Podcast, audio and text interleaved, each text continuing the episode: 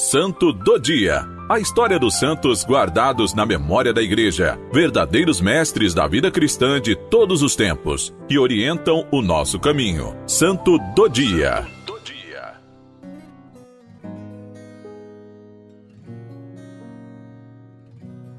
Olá, meu irmão, minha irmã.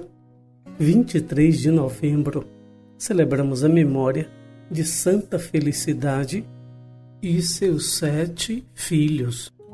Não há muitas informações sobre a vida anterior ao martírio de Felicidade e dos sete irmãos. Eles viviam nos tempos do imperador Antonino e foram presos e mortos todos juntos no ano 165 em Roma.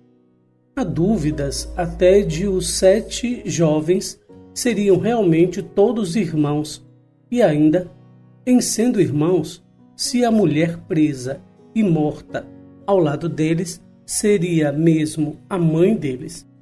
Entretanto, são os dados registrados nas atas sobre este martírio coletivo. Também este não teria sido o único caso de uma mãe que recebeu a pena capital juntamente com os filhos. Há, por exemplo, o caso dos sete irmãos macabeus, de que fala a Sagrada Escritura, no capítulo 7 do segundo livro dos Macabeus. Além disso, quanto a esta Marte, consta que o próprio Papa, São Gregório Magno, teria encontrado uma gravura mural que representava esta mãe, de nome Felicidade, rodeada por sete jovens, numa das catacumbas de Roma. A tradição diz que Felicidade era uma rica viúva que foi acusada de ser cristã pelos sacerdotes pagãos ao imperador. Públio, prefeito de Roma, ficou encarregado do seu julgamento. Começou o interrogatório somente com ela. Todavia, não obteve resultado algum. No dia seguinte, mandou conduzir a mãe e os sete filhos para adorarem os deuses. Mas Felicidade exortou os filhos a que não fraquejassem na fé. O juiz então condenou mãe e filhos à morte. Através das atas, podemos saber todos os seus nomes e a forma do martírio de cada um. Nela, eles estão citados como os sete irmãos mártires: Januário, Félix, Felipe, Silvano, Alexandre, Vital e Marcial.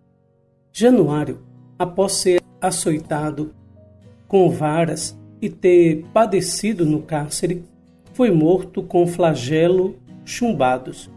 Félix e Felipe foram espancados e mortos a cacetadas. Silvano foi jogado num precipício. Alexandre, Vital e Marcial foram decapitados. Apesar de saberem que sofreriam muito antes de morrer, todos mantiveram a firmeza na fé e não renegaram o Cristo.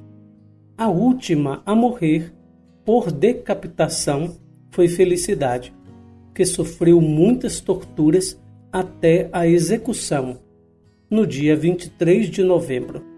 A tradição cristã reverencia todos estes santos mártires na mesma data. Nós ficamos impressionados com a crueldade do martírio dos cristãos nessa época de perseguição. Felicidade que presenciou a morte de todos os seus filhos e depois entregou a sua vida. E ficamos impressionados com a crueldade. Mas hoje acontece muita crueldade neste mundo. E muita crueldade neste mundo em relação aos cristãos. E o exemplo de felicidade desta mulher, que com certeza a sua postura, o seu amor, a sua presença deve ter sido uma grande força para que todos os seus filhos fossem perseverantes e fiéis na fé. É esse modelo que os pais e mães cristãos católicos precisam ser para os seus filhos, que nós adultos precisamos ser para o mundo. Um exemplo, uma motivação para viver a fé, para testemunhar a fé até morrer, se preciso for. Rezemos a Deus, pedindo pelas famílias para que sejam firmes, perseverantes e decididas em Deus, em Jesus Cristo e nos valores cristãos.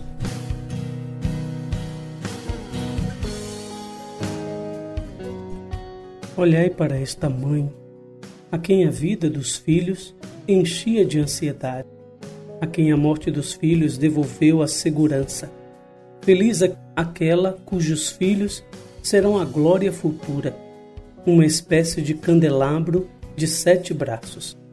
Feliz dela, porque o mundo não pôde arrebatar-lhe nenhum daqueles que lhe pertenciam. No meio dos cadáveres, mutilados e ensanguentados, daquelas oferendas queridas, passava mais alegre do que antigamente ao lado dos seus berços, porque via com os olhos da fé uma palma em cada ferida em cada suplício uma recompensa e sobre cada vítima uma coroa. Santa Felicidade e seus sete filhos, rogai por nós.